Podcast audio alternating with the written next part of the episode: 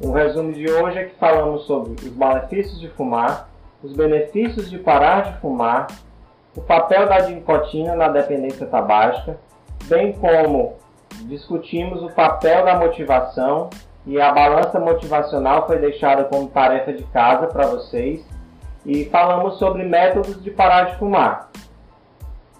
Nos vídeos 2 e 3, nós vamos tratar dos conteúdos do Manual 2, que é o que nós vamos ver na próxima semana. Ele vai falar sobre como lidar com os primeiros dias sem fumar. Obrigado a todos